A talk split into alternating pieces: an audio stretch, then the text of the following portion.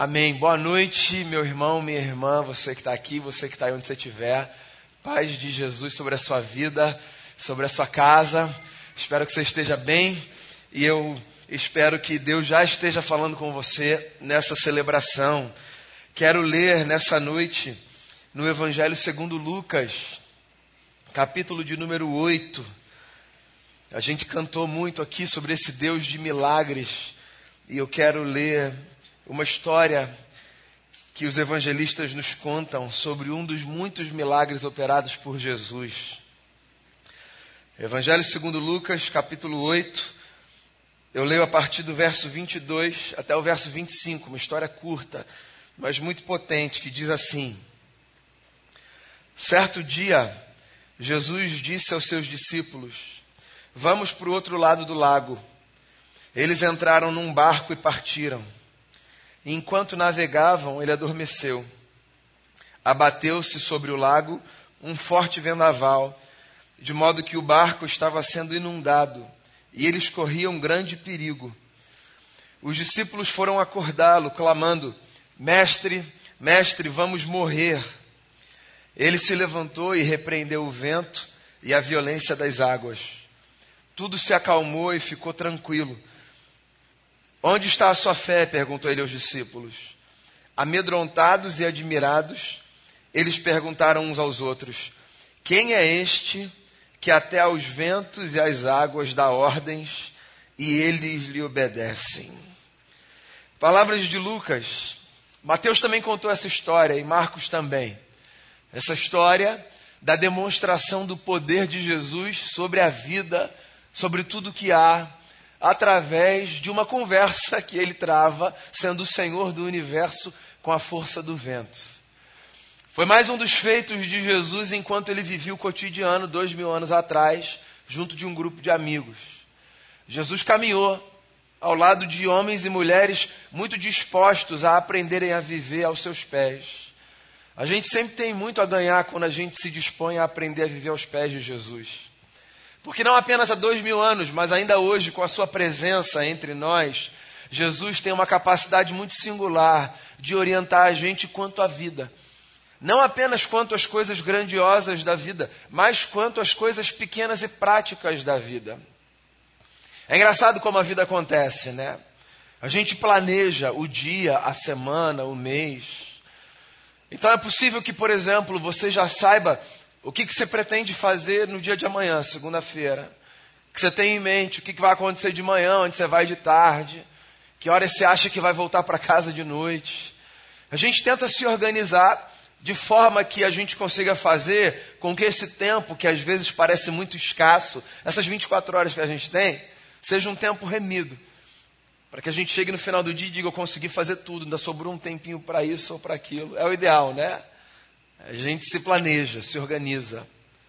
Mas a gente sabe que nem sempre as coisas no dia correm segundo o planejado.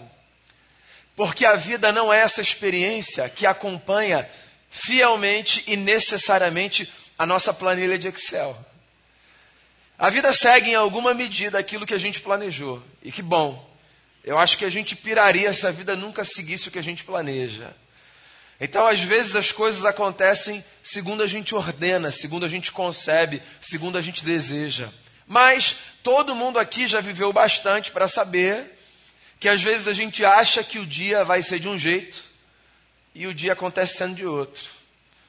Às vezes, diga-se de passagem, para melhor. Às vezes a gente é surpreendido com ocasiões e cenários e realidades que transformam aquele planejamento num planejamento ainda melhor. Às vezes não. Às vezes a gente é surpreendido com ocasiões e realidades e cenários que pegam aquele planejamento e fazem a gente colocá-lo no bolso e fazem também com que a gente se depare com um cenário pior, mais desgastante, mais angustiante. E o nome disso é vida. Ponto. Dias bons, dias maus, dias de luta, dias de glória, Pois esse dia aqui foi um dia mais ou menos assim, de uma agenda frustrada. Porque Jesus chamou os seus amigos para atravessarem o mar da Galileia para uma outra região. E aconteceu que eles entraram no barco, que era um transporte que eles comumente usavam, pescadores que eram alguns deles, e se dirigiram para essa outra região que estava para outra margem do Mar da Galileia. E aconteceu o que às vezes acontece no nosso dia. Cenas que a gente não consegue prever e controlar atravessam o planejamento. Às vezes essas cenas têm a ver com pessoas que aparecem, pedem um favor, com uma reunião que aparece, a gente precisa se dedicar a ela, com uma notícia desagradável de um acidente, alguém precisa de uma ajuda. Às vezes essas cenas são atravessadas pelos fatores da natureza, né? Como no outro dia, que choveu torrencialmente no Rio, todo mundo ficou ilhado onde quer que estava. Como esses dias, que coisas acontecem e a gente se vê refém de uma força contra a qual a gente não pode lutar. Jesus e os discípulos estavam num barco, que volto a dizer, era um ambiente familiar para alguns deles ali. Alguns dos seguidores de Jesus eram pescadores. Era gente que sabia lidar com essa condição adversa do vento, das ondas. Só que apareceu, diz o texto, uma tempestade não prevista e assustador o bastante para que todo mundo ali pensasse que fosse morrer. Pois é, pescador também tem medo de onda grande, de tempestade.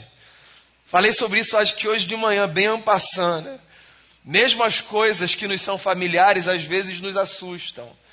A gente pode passar a sensação de que, porque a gente tem familiaridade com certas coisas, nada do que diz respeito àquele universo nos intimidará, nos assustará. Não.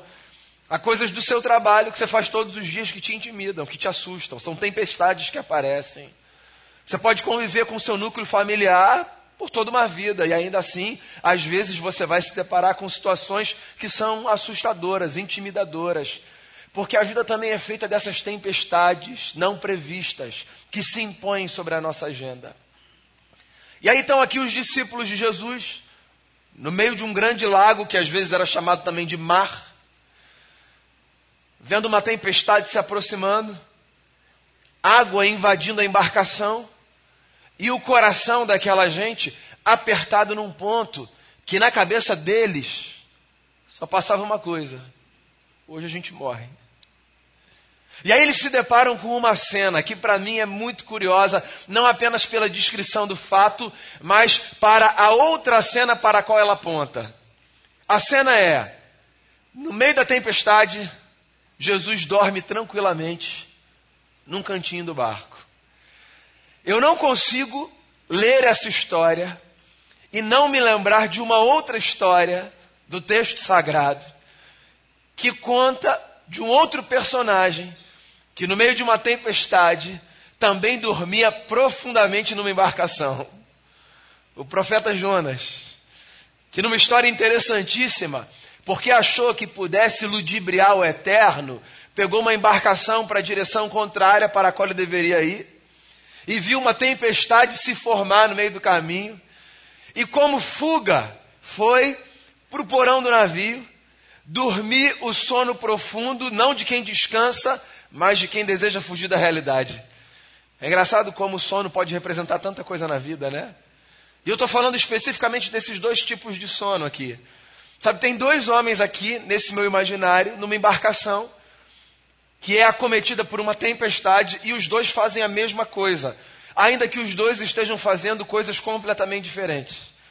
Os dois dormem, Jonas e Jesus, mas cada um representa aqui a antítese do outro. Porque Jonas, séculos antes, dorme para fugir de uma realidade.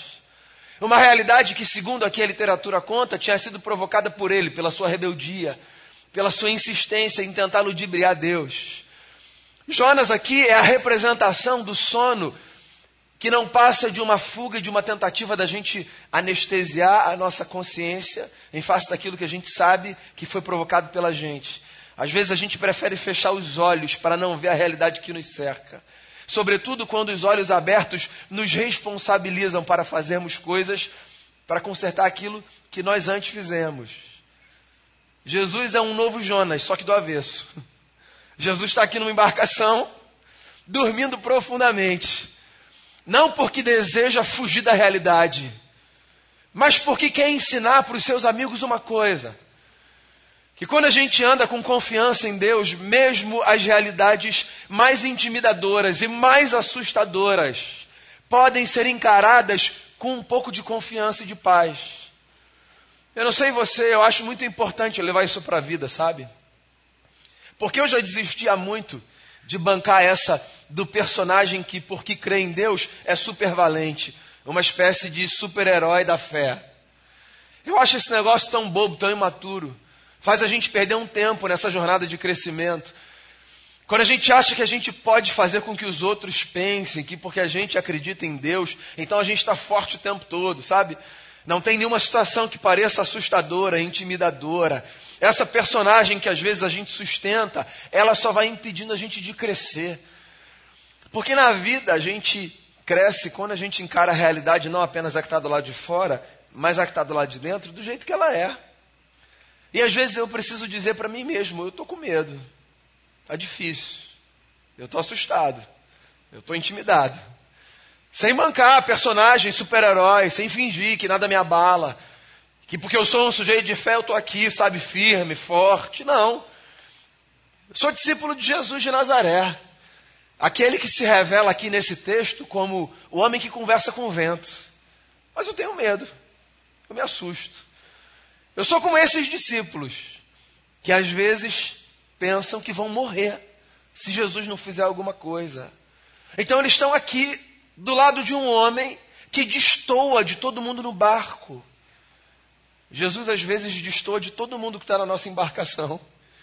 E não porque ele é o esquisito, mas porque ele é o modelo regulador do tipo de gente que a gente pode ser, entende? Então é natural que a gente se apavore, mas é bom que a gente confie. Se é humano que eu me apavore porque eu sou quem eu sou, é importante que eu olhe para Jesus para saber o tipo de homem que eu posso ser no meio do meu pavor. Olhar para Jesus é fundamental. Olhar para Jesus reorganiza a gente por dentro. É por isso que eu gosto de voltar tanto para as histórias dos evangelhos, sobretudo. A Bíblia toda me é muito cara, não me leve a mal. Eu considero tudo isso aqui texto sagrado. Mas você sabe, eu tenho um apreço particular pelas histórias dos evangelhos. Porque nas histórias dos evangelhos os meus olhos são levados constantemente para o homem Jesus, para quem ele foi, para como ele viveu. E, consequentemente, para o tipo de homem que eu sou desafiado a ser todos os dias. Então, os discípulos aqui achando que vão morrer. E tem um homem dormindo profundamente, o anti-Jonas, a antítese do profeta. Não porque foge, mas porque confia. E a esse homem que os discípulos vão apavorados, fazendo a ele uma única pergunta: Mestre, o senhor não se importa que a gente morra? É uma relação aqui de mestre e aprendiz. Como quem diz assim nas entrelinhas: a gente está aqui confiando no Senhor. O Senhor se responsabilizou pela gente. Quando o Senhor lá atrás disse: Venham me seguir, o Senhor assumiu essa responsabilidade pela nossa vida. E a gente confia que o Senhor sabe conduzir a gente. A gente confia, como a gente cantou no começo do culto aqui, que o Senhor é o nosso guia. E se o Senhor é nosso guia, o Senhor pelo menos precisa responder isso para a gente antes da gente morrer, porque a gente vai morrer. Eles estavam certos da morte. O Senhor não se importa que a gente morra, é isso mesmo? A gente pode morrer e está tudo bem. Aí Jesus olha para esses homens que o acordaram de um bom sono, que interromperam talvez um delicioso sonho. E Jesus olha para o entorno, e ao invés de Jesus conversar com os homens, num primeiro momento, Jesus resolve conversar com a natureza. Porque Jesus é este para quem, nesse sentido, homens e natureza são indiferentes na capacidade de ouvirem a sua voz. Se nós falamos uns com os outros, e quando nós falamos com o dia ou com qualquer outra coisa, simbolicamente, nós sempre corremos o risco de sermos tratados por loucos, né? Que é isso, cara? Tá conversando com o vento? Falando com a árvore? Conversando com o passarinho? Porque para a gente, qualquer conversa que não seja com outra gente, é na verdade só uma forma da gente externalizar o que está guardado ali, talvez transbordando, né? Então a gente conversa com o que há por aí, vez ou outra. Mas Jesus, quando tinha essas conversas, tinha essas conversas num outro nível. Porque as conversas de Jesus com o que há de inanimado, ou com esses outros seres e realidades vivas que não estão nessa categoria, sabe, dos animais racionais que refletem, as conversas de Jesus com essa outra realidade do mundo eram conversas instrutivas.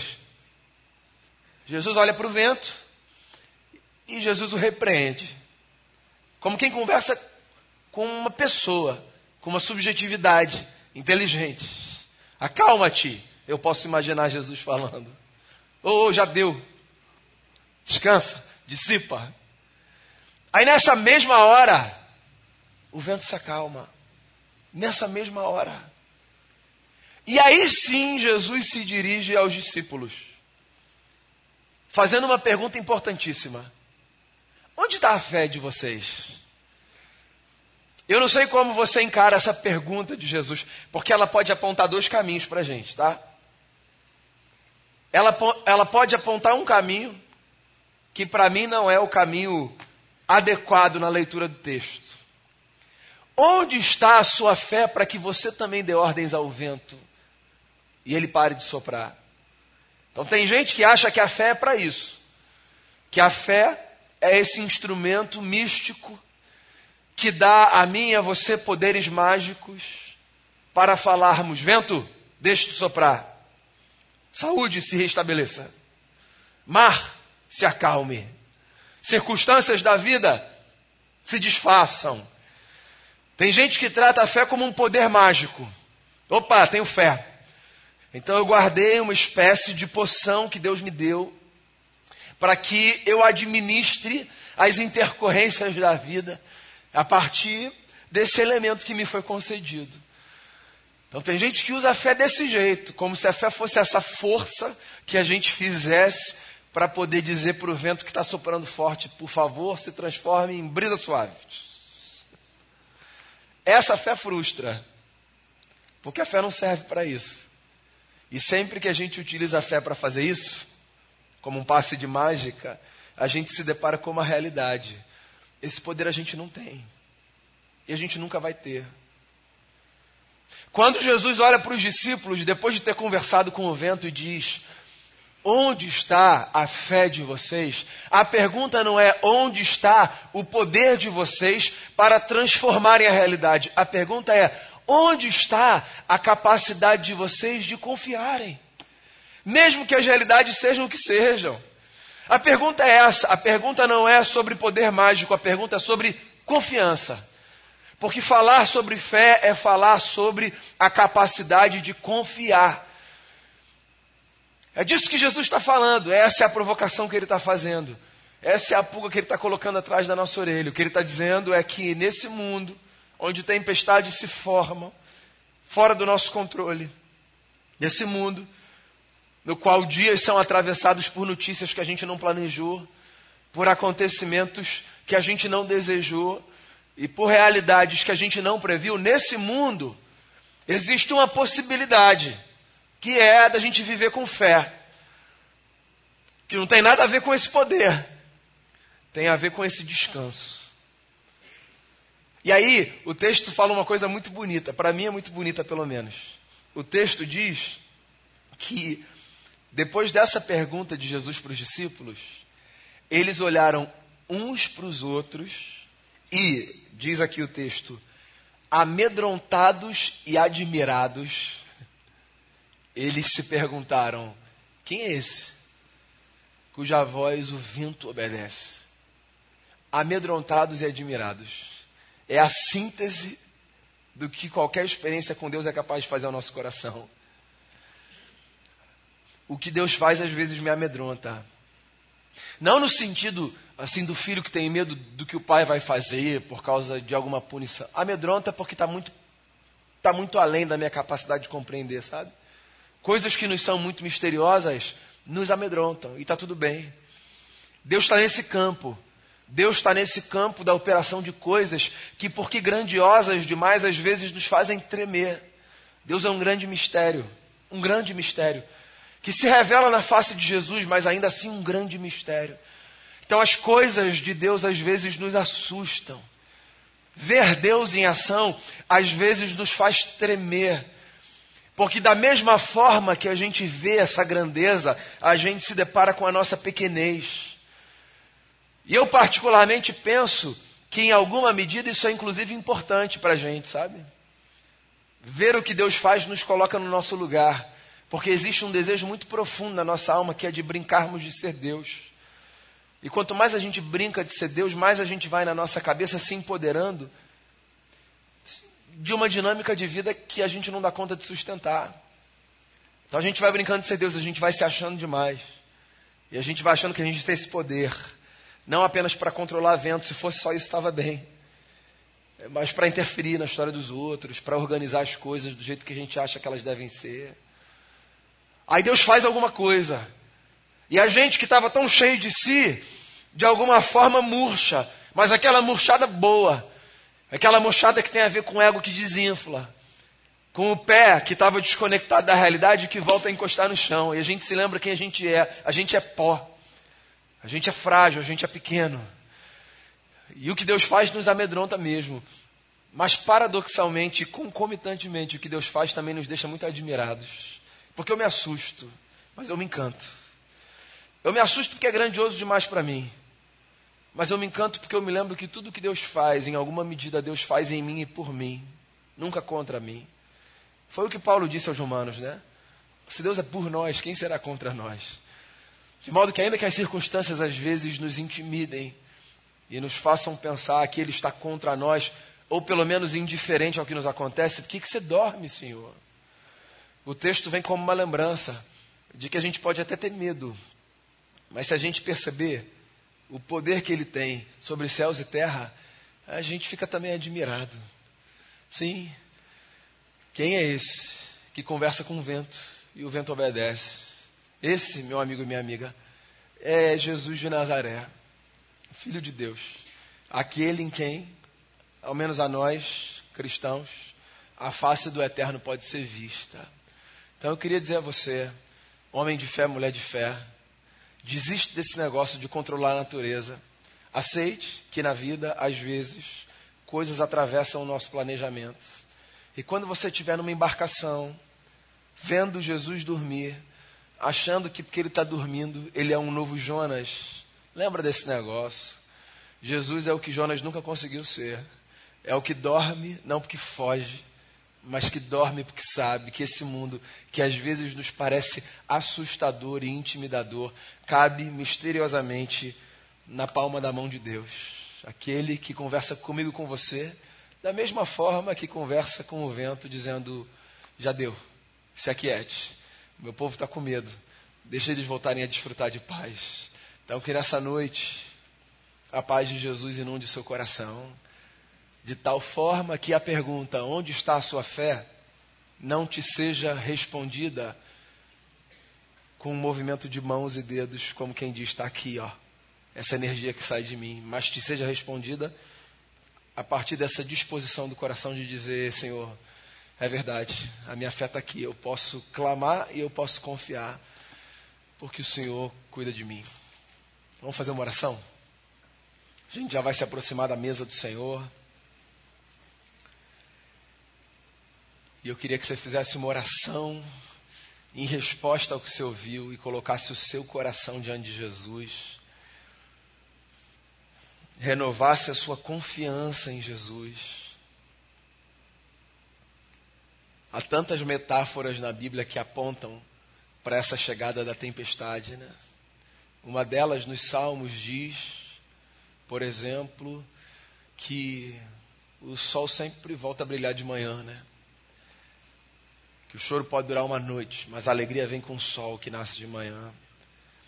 Porque às vezes a gente acha que o sol está demorando demais para voltar, ou que a tempestade está insistindo demais em permanecer. Um novo dia sempre vem, sempre vem, sempre chega. Tem uma outra música tão bonita que a gente canta que diz isso. Né? Ó, oh, sempre há de existir um novo amanhã preparado para mim. Sempre tem um novo dia que chega. E quando você estiver amedrontado pela força do vento, pelo balanço do mar, Inclusive quando você tiver como Pedro esteve numa outra ocasião, afundando nessas águas que às vezes insistem em nos puxar para baixo. Lembre-se de Jesus, aquele que conversa com o vento. Ele está sempre diante de você, de mãos estendidas para te socorrer. Jesus, a gente está aqui diante de Ti, diante da mesa, da qual nós nos aproximaremos em alguns instantes. A gente está aqui para dizer: a gente confia no Senhor. E a gente quer confiar sempre e cada vez mais. Às vezes a gente acha que a nossa fé está nesse poder sobre céus e terra, quando no fundo ela está nessa capacidade da gente dormir como o Senhor dorme. O que o Senhor fez ali dormindo foi ensinar para mim, para os meus irmãos e irmãs, que nas tempestades, mesmo nelas, a gente pode descansar. Quando a gente não conseguir, que ao menos a gente acredite que a gente pode clamar ao Senhor, e o Senhor de alguma forma vai pacificar o nosso coração. Por favor, faça a gente voltar para a superfície, se a gente estivesse sentindo lá no fundo do mar, e que a gente experimente mais uma demonstração dessa graça e desse cuidado que de Ti os céus demonstram a nossa direção. Cuida da gente. Eu oro assim, colocando meu coração e de cada irmão e de cada irmã diante de Ti, em nome de Jesus. Amém.